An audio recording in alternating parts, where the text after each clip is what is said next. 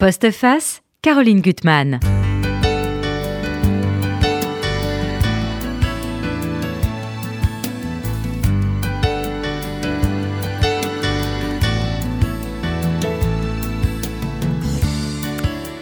Il faut le dire et le redire, c'est une chance infinie de lire Proust, car les premiers pas faits, on nous offre un monde qu'on ne quittera plus.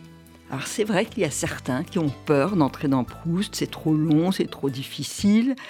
Et puis bon, parfois des lecteurs aguerris qui n'y arrivent pas. Et ils perdent de temps, parce qu'il faut commencer par le début, pour moi, dans le tout petit cercle qui est merveilleux, euh, avec le narrateur, euh, la grand-mère, la mère, la tante hypochondriaque Léonie, la terrible Françoise, le dilettante si merveilleux qu'est Swann, et puis on on avance, on avance avec Charlus, qui est peut-être un de mes personnages préférés, on va dans le cercle des Guermantes. Et puis, bon, notre perception change au fur et à mesure de la lecture. Et puis, tout comme euh, le dit si bien euh, mon invité, on sort augmenté de la lecture euh, de la recherche. Laure merci pour ce livre, parce que c'est un livre vraiment passionnant, vivant, jamais ennuyeux, très érudit, et qui s'appelle d'ailleurs, je le cite, Proust, roman familial, c'est chez Robert Laffont.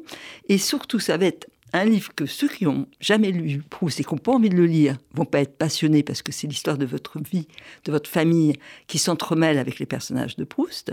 Et puis aussi, bien sûr, ceux qui aiment Proust, ça va les ravir parce que ils vont encore, leurs yeux vont encore se déciler, ils vont encore apprendre d'autres choses. Voilà, donc c'est vraiment... Alors pour vous présenté. Vous vivez maintenant à Los Angeles, vous êtes professeur, vous êtes très très loin, vous dites je ne sais pas combien, de 9000 km du vieux continent. Euh, et votre premier livre, ça m'a amusé parce que j'ai découvert un détail dans votre livre, c'était donc sur la clinique du docteur Blanche, donc autour de Nerval, et votre père, qui est un très beau personnage dans votre livre, plus qu'un personnage, c'est votre père, qui était un ami de Claude Pichois, qui est un spécialiste de Nerval. Bon. Ensuite, il y a aussi un livre qui, qu'on a, lu, beaucoup ont lu le passage de l'Odéon hein, sur les, deux libraires, euh, Sylvia Beach et Adrienne Monnier. Vous avez écrit sur la loi du genre, le troisième genre, sur euh, l'affaire Weinstein, sur beaucoup, beaucoup de choses intéressantes et passionnantes. Alors là, déjà, dans ce livre, c'est amusant parce que vous faites un, tableau des ventes de Proust en disant que finalement tout le monde ne lit ne lit pas Proust ou lit des petits bouts ou se targue de, de dire qu'on a lu Proust mais on l'a pas lu. Euh, et vous, vous l'avez lu quand vous avez quitté votre famille, euh, vous dites à la mort de vos deux grands-parents, le duc et la duchesse de Luynes. Vous aviez ce château, d'ailleurs, dont vous racontez euh, votre enfance aussi, vous passiez pas mal de temps là, qui était à la fois une merveille et puis un enfermement. On y reviendra. Et cette lecture de Proust, ça a été vraiment une émancipation, euh, une liberté totale. Et avant qu'on rentre dans, le livre même, vous parlez, ça, ça m'a beaucoup intéressé, que ce monde dont vous êtes parti à 19 ans, parce qu'il y avait une rupture nécessaire pour mille raisons, dont un regard terrible euh, de votre mère sur votre homosexualité qu'elle ne pouvait pas tolérer, et puis un monde que vous jugiez abyssal, même s'il y a beaucoup d'affection dans le livre, malgré tout. Euh, ça reste comme un, un, membre fantôme, ce, ce, monde de l'aristocratie que vous avez quitté. Alors, vous le portez en vous quand même, toujours. Alors il y a cette anecdote de Donson Abbey, qui ouvre le livre, qui est très très drôle quand vous êtes aux États-Unis que vous voyez une des scènes et vous la comprenez. Oui, alors ça, commence d'une façon euh, étrange, puisque en mhm. effet, euh, je suis euh, sur mon lit à Los Angeles, je regarde la télévision et je regarde Downtown Abbey. Et dans un des épisodes, le maître d'hôtel mesure la distance entre le couteau et la fourchette et mhm. vérifie que c'est la même pour tous les convives autour de la table. Mhm lorsqu'il dresse la table. C'est un, un détail que personnellement je n'ai jamais observé. Je n'ai jamais vu de mhm. maître d'hôtel faire ça. Et pourtant, cette image mhm. fait remonter en moi tout un monde, un peu mhm. comme la fameuse Madeleine de Proust, où tout un monde surgit d'une tasse de thé et du goût d'une Madeleine qu'on a goûté enfant. Et j'ai fini par comprendre, mais ça m'a mis quand même plusieurs jours, j'ai fini par comprendre que ce détail signifiait que j'avais été élevé, et c'est à ça que ça me renvoyait, bien mhm. sûr, dans un monde de formes dont je vais comprendre, à force de travailler, de me remémorer, qu'étaient des formes vides. C'est-à-dire que c'est un monde de représentation et qui ne vit exclusivement que dans une forme de représentation sans finalité, sans autre finalité qu'elle-même. Alors peut-être que là, il faut expliquer un petit peu. C'est que moi, je suis issu de ce qu'on appelle l'aristocratie. Aristocratie d'Ancien Régime. Par votre mère Par ma mère, mmh. qui était la fille du duc de Luynes, et de la noblesse d'Empire par mon père, mmh. qui était le prince Napoléon Murat. Voilà. Donc c'est une euh, origine singulière, mais qui ne fait évidemment pas de ma lecture de Proust une lecture supérieure. Je n'ai rien en plus euh, pour lire Proust comme tout un chacun.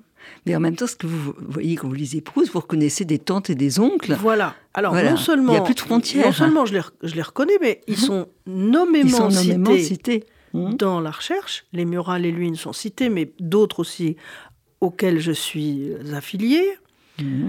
Euh, et puis Proust a été reçu par mes deux arrière-grands-parents, c'est-à-dire Luynes et Murat. Mhm. Il a été reçu chez eux. Il y a même une correspondance qui existe. Et Proust, enfin, s'est inspiré de certains membres de ma famille pour créer des personnages fictifs, le plus célèbre étant Robert de Saint-Loup, qui doit beaucoup, entre autres, à quelqu'un qui s'appelait Louis d'Albufera et qui était mon arrière-grand-oncle. Et, et, Oriane, la duchesse de Guermantes, euh, elle a, vous pensez à un lien direct aussi dans votre Alors ça c'est autre chose, c'est encore différent. La, duchesse de Guermantes, elle a été inspirée par trois personnages, principaux, la comtesse, de Grefful, Lord de Chevigné, mmh. et puis enfin mmh. plusieurs autres, mais enfin essentiellement ces deux-là. Euh, je me suis rendu compte en travaillant à ce livre mmh.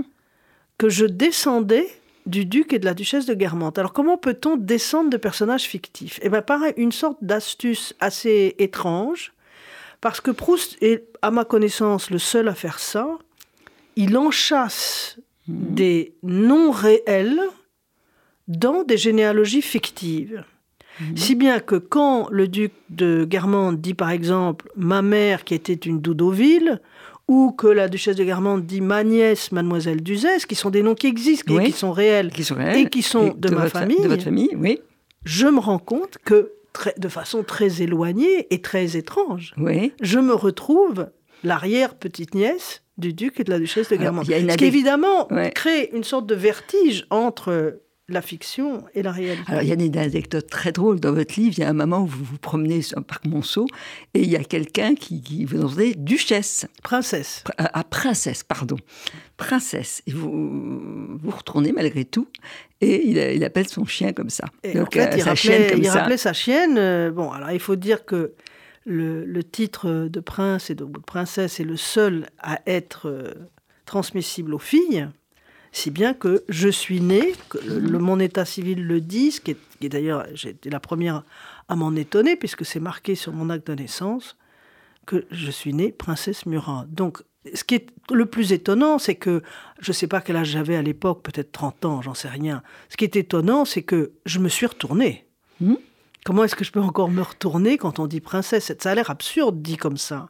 Mais évidemment, c'est des choses qui s'originent tellement loin et qui ont été présentes quand même dans toutes mes premières années, que malgré tout, ça reste un réflexe euh, conditionné. Il y a une autre anecdote qui est très amusante, parce qu'on repense aussi à Proust et les signes de Deleuze, c'est quand vous allez chez le dentiste avant de partir aux États-Unis, euh, vous avez quitté votre famille, et il dit on va vous couper toutes les racines. c'est terrible. Oui, j'ai vous, vous, savez, vous savez en rire, voilà. Bah, heureusement, parce que j'ai eu beaucoup de problèmes dentaires et donc au moment où je pars pour les États-Unis, mon dentiste à la salpêtrière, parce que j'avais fini par atterrir à la salpêtrière, qui il voulait bien me soigner euh, cette catastrophe dentaire que mmh. j'avais dans la bouche, et il m'a dit, je suis désolé, mais il faut couper toutes vos racines. Et évidemment, j'ai entendu cette phrase symboliquement. Oui. Alors, mes racines, mes racines généalogiques, mes racines mmh. familiales, elles étaient coupées depuis longtemps, puisque déjà je ne voyais plus ma famille. Mmh. Je n'ai pas cessé de voir ma famille au moment où je suis partie aux États-Unis. C'était mmh. déjà fait depuis très longtemps, euh, puisque je suis partie en 2005 et que j'ai rompu avec ma famille dans les années 90. Donc euh, c'était bien après. Mais enfin, disons que le, oui. la coïncidence Les était mots- bizarre. Les mots ont un sens. hein. Les mots ont Alors, il y a une phrase que vous citez de d'Annie Ernaux, que son enfance a été un réel sans mots. Et vous dites que pour vous, finalement, ça a été euh, euh, les mots, les mots à profusion, mais sans réel. C'est que vous êtes coupé du réel.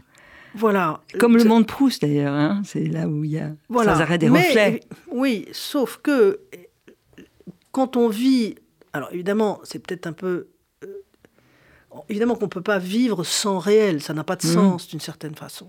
Mais disons que dans le milieu où j'ai été élevé, les mots, les phrases, les mots d'esprit, la conversation, c'était le réel. Mhm. C'est-à-dire que une des caractéristiques, il me semble, de ce milieu, en tout cas c'est comme ça que je l'ai vécu, c'est que tout le monde s'efforce de, comme on dit en l'expression consacrée, on parle pour ne rien dire. Parce que Mhm. dire, c'est ce qui, surtout, il ne faut pas faire. Il faut tout cacher. Il Au faut, ou en tout cas, en tout cas, faire en sorte que la vie soit parfaitement lisse et fluide, Mhm. et donc ne pas dire des choses qui dérangent, qui pourraient faire débat, qui pourraient, etc. Euh, donc, dans le souvenir que j'en ai, la parole écrasait tout le reste. Quand j'ai entendu cette phrase d'Annie Ernaux où elle dit que dans sa famille, il y avait des cris de colère, de joie, de, il y avait Mhm. mais c'était le réel sans les mots parce que pour formuler les émotions, il n'y avait pas de mots finalement. Mhm. Enfin, c'est comme ça que je l'interprète. Oui.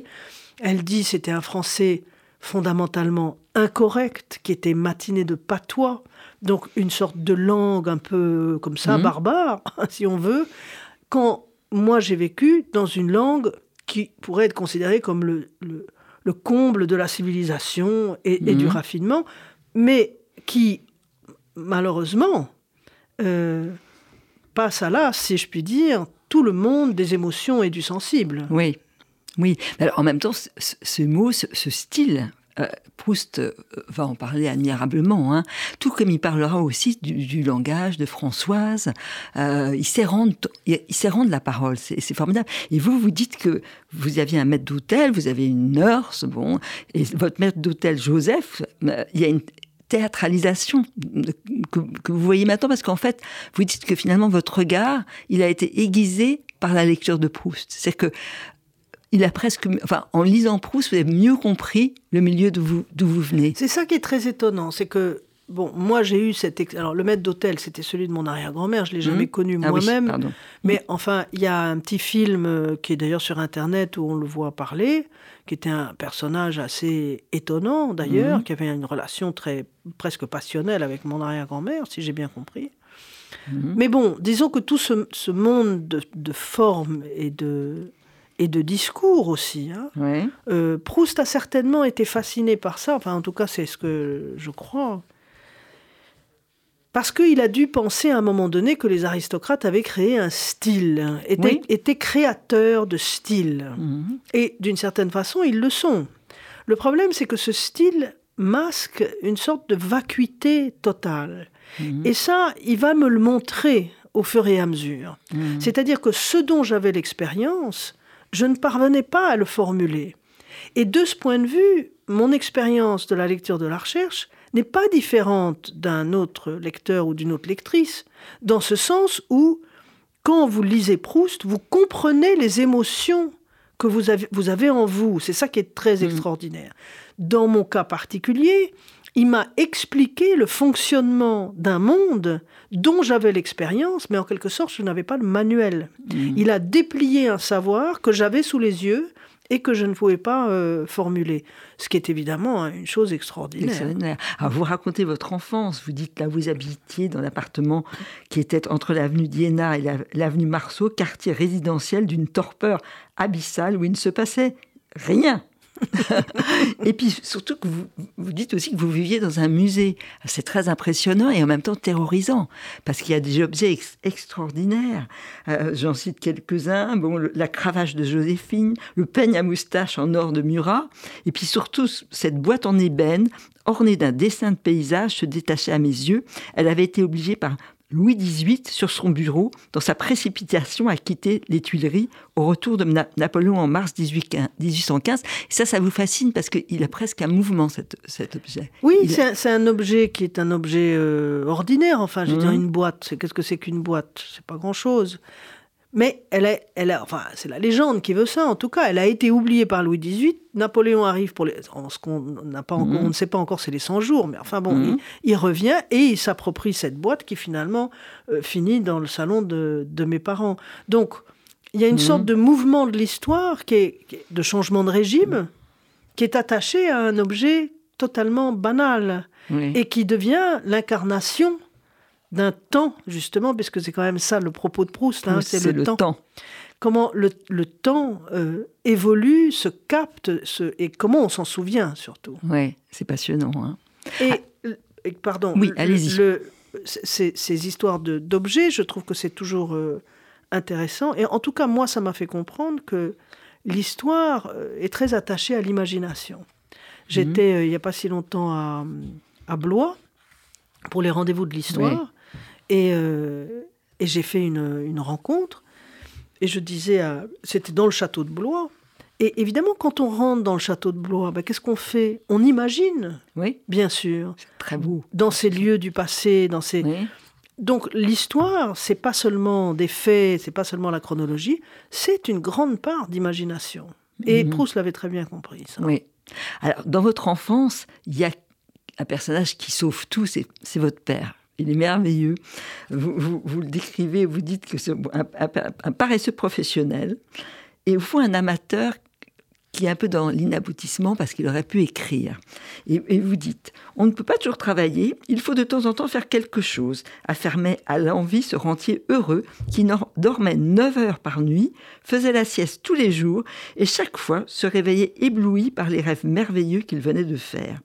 Et il a vraiment du talent parce qu'il va produire les premiers euh, films de Louis Malle, c'est un lecteur acharné, lui il adore Proust, il a note au bic la Pléiade et vous allez d'ailleurs lire Proust avec son, son, ses annotations. Oui. Ah, pas la Pléiade, mais une autre édition, c'est ça? Oui, alors, le, la, Proust a été édité dans la Pléiade en 1954, si je ne dis pas de bêtises, dans une édition qu'on appelle Clarac et Ferré, du nom des deux mhm. commentateurs, des deux exégètes, et elle a été entièrement refondue par Jean-Yves Tadier en 1987. Mhm. En 1987, j'ai 20 ans, très exactement. Et je guettais les nouvelles Pléiades parce que je savais que mon père allait les acheter et me donner les anciennes éditions. Ça s'est passé plusieurs fois. Mmh. Et donc en 87, eh ben, il achète évidemment mmh. l'édition de Jean-Yves Tadier et il me donne cette édition en trois volumes, celle de Tadier en quatre volumes. Euh, et c'est là que c'est là-dedans que je vais lire Proust. Et évidemment, c'est là-dedans que je, l'ai repris cette édition mhm. pour regarder les annotations qu'il avait qu'il avait mises dans cette euh, édition. Et ça ça m'a beaucoup ému parce qu'évidemment, c'est comme une sorte de portrait posthume de cet homme que j'ai beaucoup aimé, qui était, qui était un homme merveilleux, enfin très, très généreux, très drôle. Il est drôle. Oui, très très ah, drôle. Vous, racontez, j'aimerais vous la raconter cette anecdote parce que il, il, est tel qu'il est, c'est qu'il se masque pas. Quand vous prenez l'autobus avec lui, ah, ça je trouve ça tellement et, et, le chauffeur finalement a de la sympathie pour lui. Mais oui, il, il, était, oui, il, il, était curieux parce que c'est comme s'il n'était pas tout à fait en phase, en fait, mm. avec le monde. Et en réalité, il l'était tout à fait, parce que, comme vous l'avez dit, il avait une grande intuition artistique. Il a mm. été quand même le producteur des premiers films de Louis Malle. Il a produit Un condamné à mort s'est échappé de Bresson. Mm. Il a participé à l'aventure des cahiers de Lerne. Il a, enfin, il a fait beaucoup de choses qui, montraient bien. Il a écrit un livre sur Michaud, qu'il a aidé personnellement. Enfin, vous voyez, donc il avait, c'était un homme qui avait un grand sens de la modernité. Et ça, je mhm. pense que ça m'a beaucoup aidé dans ma ah vie. C'était, c'était une sorte de vent euh, d'air frais. C'était quelqu'un qui, par exemple, était farouchement contre la guerre euh, en Algérie. Oui, il n'y est pas allé, oui. Ce qui est mhm. rarissime, c'était, c'était unique, ça, dans, le, dans son milieu à cette époque-là. Oui. Et il continuait à dire des horreurs sur la, sur la guerre d'Algérie bien après, parce que moi, je, je suis né euh, après.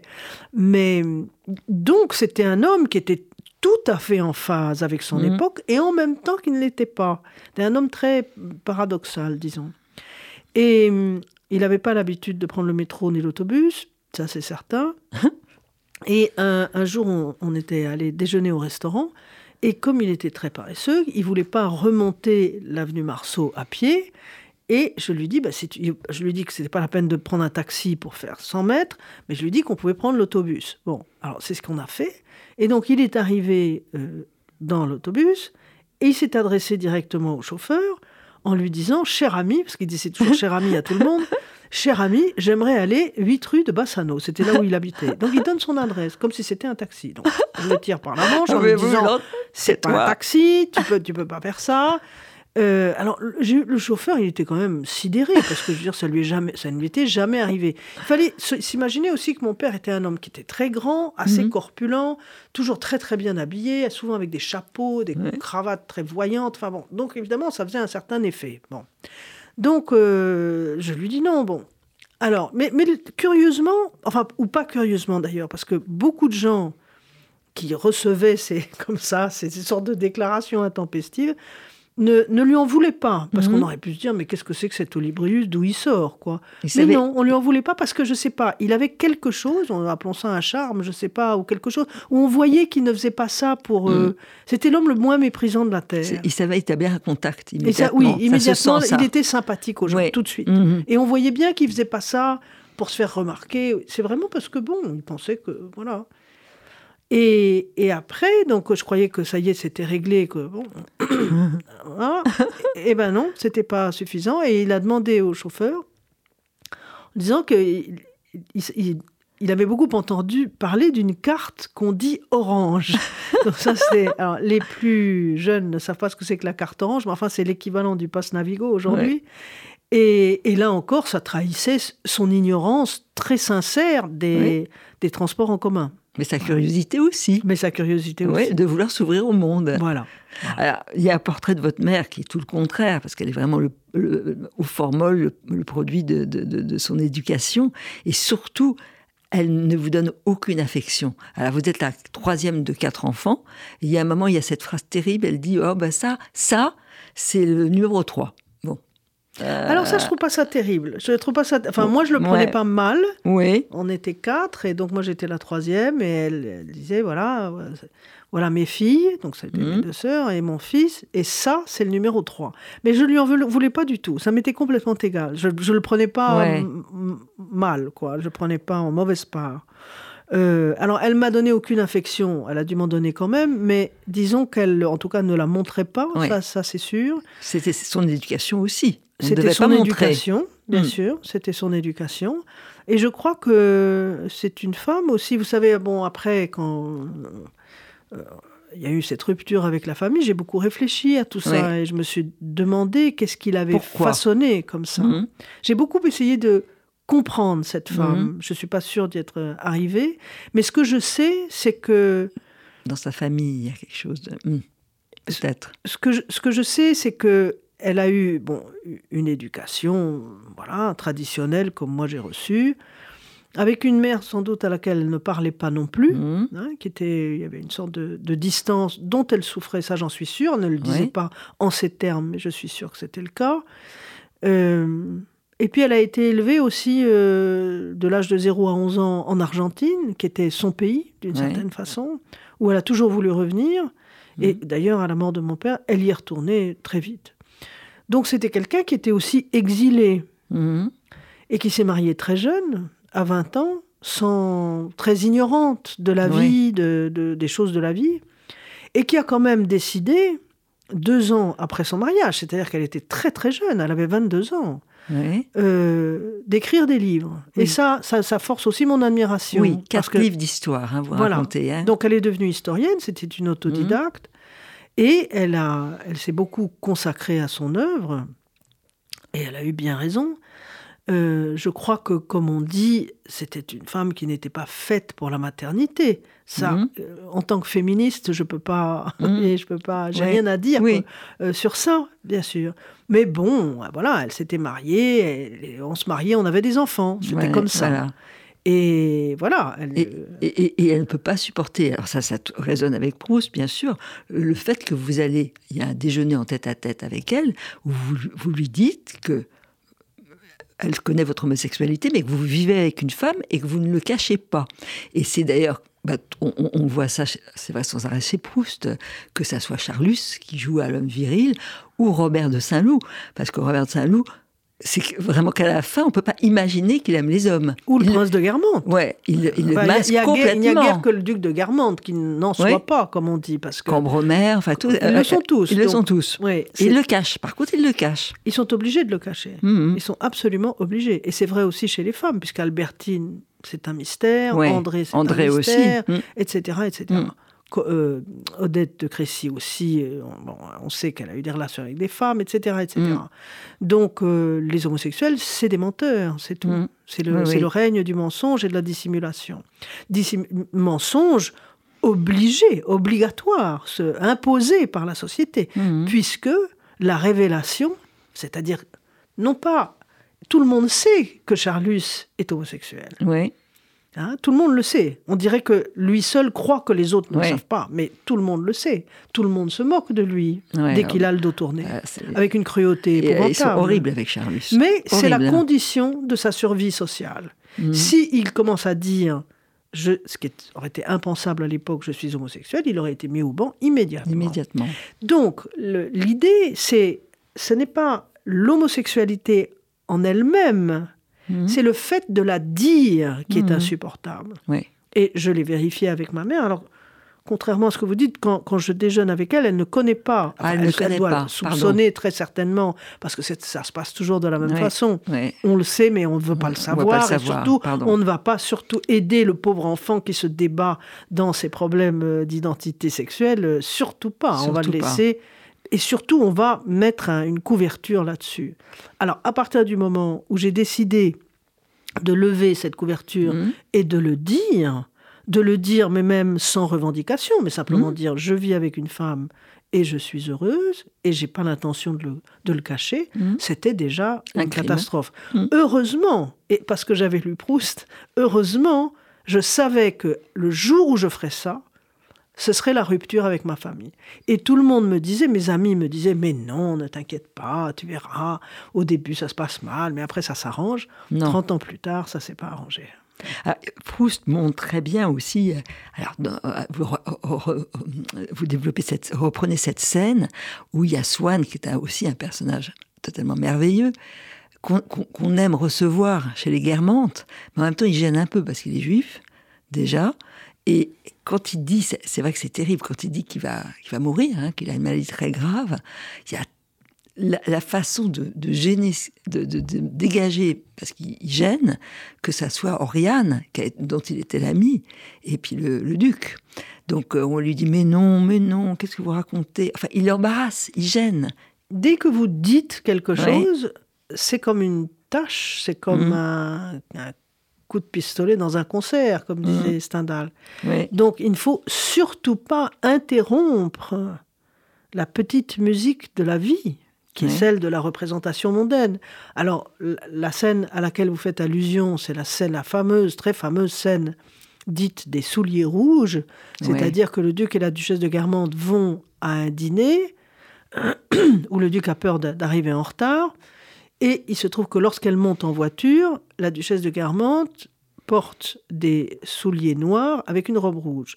Et le duc de Guermantes euh, s'affole en lui disant Comment vous ne pouvez absolument pas sortir comme ça Il faut assortir vos, vos chaussures à votre robe.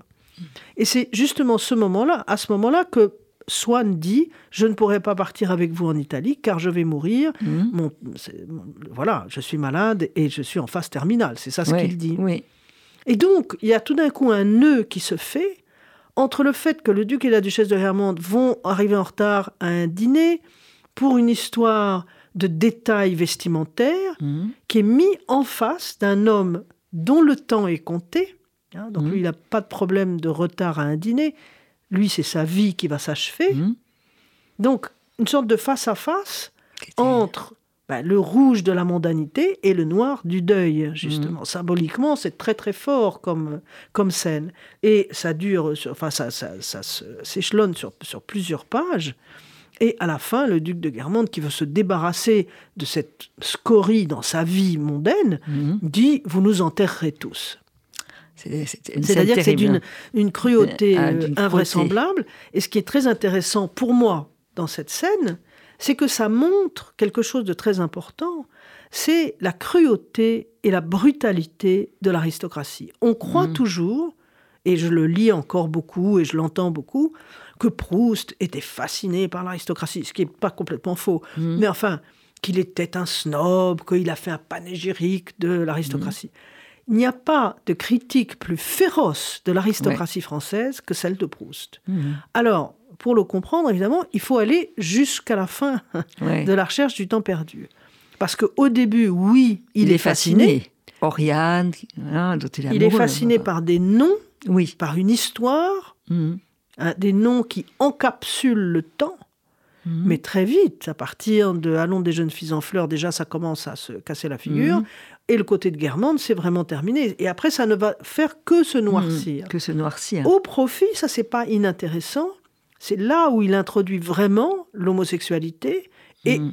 il y a comme un- une sorte de chassé-croisé, hein, de, de chiasme en quelque sorte, euh, entre la- la- l'aristocratie qui s'écroule et l'homosexualité qui se s'universalise en quelque sorte. Mhm. Et c'est un mouvement que je trouve très intéressant et qui est lié à la, au nom, justement, à la démonétisation du nom. Le nom était tout et finalement il n'est plus rien. Bah, C'est vrai qu'il y a une transformation, vous le dites, ça bouge tout le temps chez Proust, les personnages. Madame, Ma- Madame Verdurin, ima- imaginez qu'elle va devenir une guermande, c'est- invraisemblable. Même Odette de Crécy, qui est une demi-mondaine, elle va devenir, je ne sais plus quel est son titre, mais euh, elle est toujours la dame en rose. Mais euh, voilà, tout bouge, quoi. C'est Oui. comme une coquille vide avec d'autres. Et ça, Proust le montre très bien.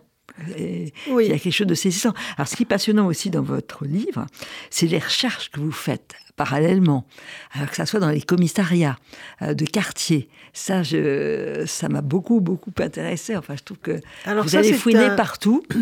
Ça, c'est, vous savez, il y a, quand on cherche dans les archives, et ça a été, c'est mon cas depuis très longtemps, depuis une vingtaine d'années, je, je me passionne beaucoup pour ces questions, qu'elles soient, que ce soit des recherches dans les, dans les asiles, dans les archives de la psychiatrie, que ce soit dans les archives de la police. Très souvent, les, les trouvailles, c'est par hasard. Oui. On a- il faut avoir un peu de chance quand on est chercheur. Il faut, faut être très têtu, ça c'est la première qualité à avoir ou le premier défaut, et ensuite euh, avoir de la chance. Et là, j'ai j'ai eu cette chance en découvrant dans une archive de la police le fait que Marcel Proust, le pauvre, a été pris dans une descente de police dans un bordel pour hommes qui était tenu par Albert Lecusia, euh, avec les- lequel il était en relation. Et qui est le modèle de- du fameux Jupien, Jupien, oui. qui sadise Charlus. Enfin, bon, euh, Enfin, c'est dans sa maison que Charlus sa- est sadisé ouais, et, ouais. et qui lui fournit des, des mauvais Ouais, garçons pour le fouetter euh, alors qu'il est enchaîné sur son lit. ouais. Et donc, il y a ça que vous allez voir. Et puis, vous citez aussi, alors, même très méchant, Paul Morand, qui fait une, une espèce de poème euh, de Rago, quoi, finalement. On- on- je le lis. Proust, à quel raout allez-vous donc la nuit pour en revenir avec des yeux si las et si lucides? Quelle frayeur à nous interdite avez-vous connue pour en revenir si indulgent et si bon? Et sachant les travaux des âmes et ce qui se passe dans les maisons et que l'amour fait si mal?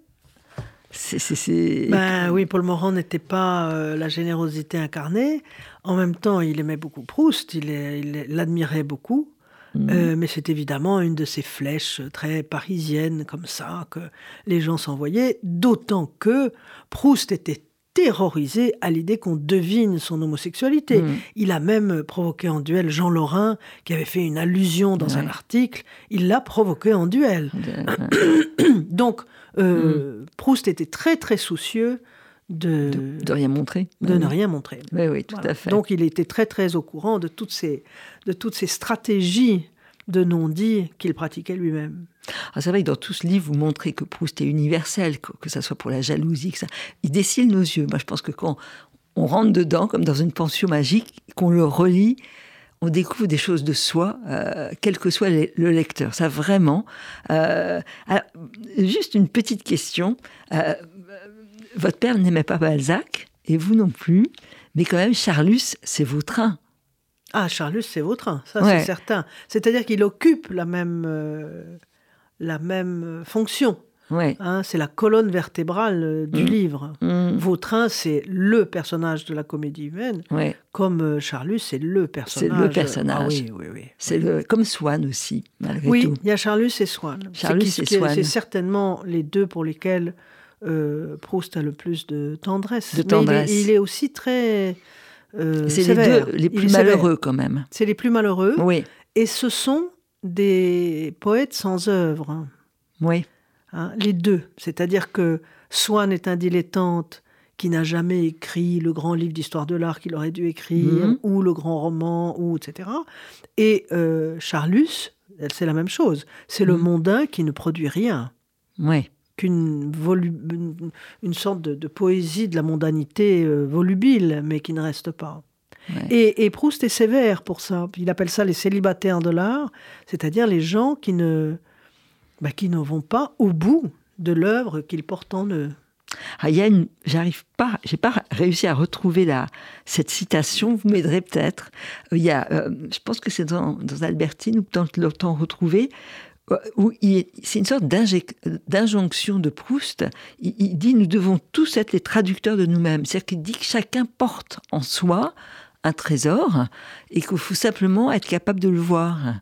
Alors- Il- euh, euh, euh, je sais plus. Est-ce que vous vous Oui, souvenez, oui, c'est dans la, en effet, c'est dans le temps retrouvé, et que finalement, il va, il va nous tendre un, un miroir Oui, pour que nous soyons les lecteurs de nous-mêmes. C'est-à-dire Mm. que en lisant euh, La recherche du temps perdu, on arrive à lire dans son âme propre. Mhm. Et je pense qu'il a parfaitement raison, parce que na- quiconque fait l'expérience de cette lecture de la recherche, euh, j'en profite pour dire que Proust n'est pas difficile, contrairement Ah oui, à ce qu'on dit vraiment. trop souvent. hein.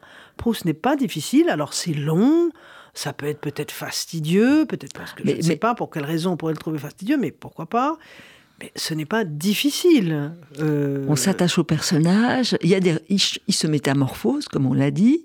Euh, Oui, parce que le- le- la recherche, c'est le grand livre du décillement. C'est-à-dire Mhm. que tout ce que vous lisez au début va se retourner à la fin. C'est-à-dire Oui. que c'est comme un gant retourné. hein. Oui, Tout va s'inverser. C'est le grand livre de l'inversion, dans tous les sens du terme.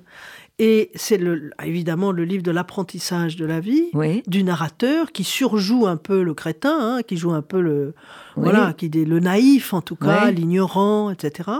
Et qui tout d'un coup va se va comprendre d'abord deux choses essentielles que les gens ne sont pas des blocs, Mhm. des- ils sont pas fixes, Mhm. et que le flux de la pensée, de le- des opinions qui Mhm. changent extrêmement vite, on le voit pendant l'affaire Dreyfus, où les gens se retournent très très rapidement. Le prince et la princesse de Guermantes finissent par prier pour Dreyfus, enfin, etc.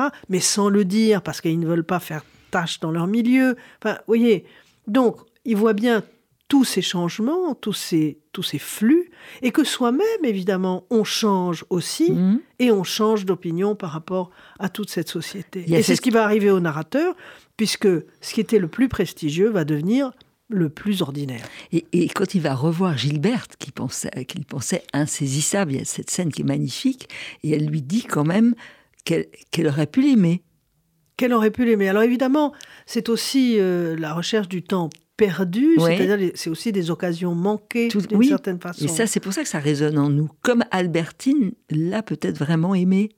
Alors, euh, Euh, c'est- c'est- au même moment, il pense à alors ça. la- l'amour chez Proust, c'est une chose qui est quand même très très compliquée. Mhm. Euh, alors il y a deux, au moins deux, trois grandes histoires, qui, celle- qui celle de Swann avec Odette. Mhm. Hein, il aime une femme qui n'était pas, son, son genre, genre, hein, hein. la fameuse formule.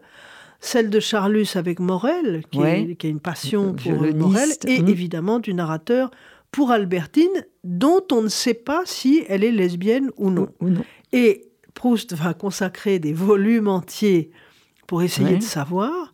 Et euh, il y a quelques années, il y a une lettre de Proust qui est parue en vente. Je crois qu'elle est publiée dans la correspondance. Mais enfin, j'en ai la photocopie chez moi. Et c'est une lettre extraordinaire où il dit la chose suivante. Albertine est-elle lesbienne? Donc il en parle comme si c'était un Mhm. personnage vivant, Vivant. une personne vivante. Mhm.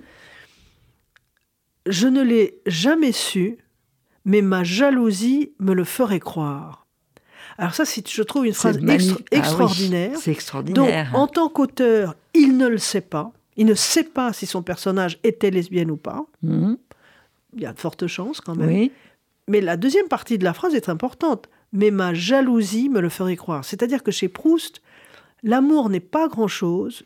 Tout est dans la jalousie, qui est le moteur de l'imagination. Mhm. Et tout repose sur la jalousie. C'est très, l'amour est très secondaire par rapport à cette espèce de sentiment dévorant et dévorateur qu'est la jalousie et qui, et qui commande les actions euh, des êtres humains. Ah, c'est passionnant d'avoir trouvé cette, cette, cette lettre, c'est extraordinaire. Oui. Et il faut se dire que bon, Proust, vous le racontez, est pour vous une délivrance, mais il vous a permis aussi d'écrire ce, texte euh, qui est à la fois un essai et un roman, parce que c'est quand même le récit, un récit, disons plutôt. Un récit. Ah, C'est un récit Mm. que vous n'auriez jamais osé faire de votre famille. C'est-à-dire que euh, raconter ma vie, ça ne m'intéressait pas du tout. C'est pas ma pente. L'autobiographie n'est pas ma pente. Je voyais pas très bien l'intérêt. Mhm. En revanche, au miroir de Proust, Mhm. ça tout d'un coup tout prenait sens. Et ce que j'ai voulu faire dans ce livre, c'est vraiment montrer comment un livre change une vie Oui. et a un impact très concret, très réel, dans plusieurs occurrences, dans une vie. euh, J'ai 56 ans, euh, et il m'a, il m'a, il a déterminé ma vie à plusieurs reprises. Et je crois que ça, c'est très important. Ouais. J'aimerais idéalement que les gens se réfléchissent, au fond, hein, au livre ou à l'œuvre ou au courant artistique, Ouais. peu importe, qui aurait changé leur vie. Parce que ça, ça a un impact Et très puis, concret. Et puis c'est vrai ce que je disais au début, Proust, quand, quand on rentre dedans, il vous accompagne, c'est qu'on le relit, on retrouve un monde euh, qu'on ne veut pas oublier, qu'on ne veut pas perdre. hein. non. C'est euh, ça que je trouve. euh, Alors, vous, me racontiez avant l'émission que là, vous êtes dans euh, la, période où, vous- pour le concours euh, des lycéens et aussi des, prisonniers, vous allez parler. Et ça, ça doit être passionnant parce que vous voyez les réactions des gens, certains qui n'ont jamais lu Proust. Oui, alors ça c'est très, bah ça très émouvant. Enfin, dans que ce soit les lycéens ou les détenus, j'ai des expériences euh, formidables. Je trouve Mhm. que les, les lycéens sont très bien encadrés par leurs professeurs. Ils posent des questions tout à fait pertinentes et tout à fait in- intelligentes. Les détenus, il y a des choses merveilleuses qui se passent aussi. Je passe beaucoup plus de temps à- avec eux. Et comment ça se passe avec les détenus? Vous les, vous, les voyez? Ils sont, ils sont nombreux? a- Comment bah, ça se C'est le passe? début, là. Je- J'en Ouais. qu'au début. Mais alors, il y a une partie qui se fait par Zoom et une partie Ouais. qui se fait euh, en présentiel, comme on dit. Ah oui. Euh, voilà. Et que je n'ai pas. Bon, mais j'ai, j'ai- je peux pas dire que j'ai l'habitude d'intervenir en prison, mais ça m'est déjà arrivé plusieurs fois, Mhm. que ce soit en France ou aux États-Unis. Et, euh, et j'ai toujours été très frappée par ça. C'est que c'est toujours là où il y a les questions les plus fortes et il y a l'engagement le plus euh, sincère. Ce qu'on peut très bien comprendre, étant donné qu'ils sont dans ce temps suspendu, justement, Mhm. encore une affaire de Mhm. temps, de l'emprisonnement. hein, Oui. de la, de- Et, et donc, évidemment, ça rend tout. Enfin, ça donne à tout un relief très spécifique. Et j'aime beaucoup engager la, la conversation avec ces gens-là. En tout cas, c'est c'est passionnant. Votre livre est Merci. passionnant parce que je pense que ça va vraiment permettre à, à- à certains de rentrer dans Proust. J'espère. Déjà, Alors, d'aimer votre livre. Ça, c'est l'autre chose. simplement. Et évidemment, on n'a pas du tout besoin d'avoir lu Proust pour lire Non. ce livre. Absolument pas. Et la deuxième chose, c'est là ce que je voulais dire aussi des lycéens ou des détenus. Il y en a plusieurs qui m'ont dit ça nous a donné, vraiment donné envie de Ah commencer la recherche. Ça, Alors ça, pour moi, c'est le plus beau Ça, c'est le compliment. plus beau compliment. Ah oui. Il faut y aller, lire Ouais. votre livre et puis lire Proust. Donc, c'est euh, Laure Murat, Proust, roman familial. euh, donc, aux, aux éditions Romain Lafont. C'est un livre vraiment formidable. Merci. Merci.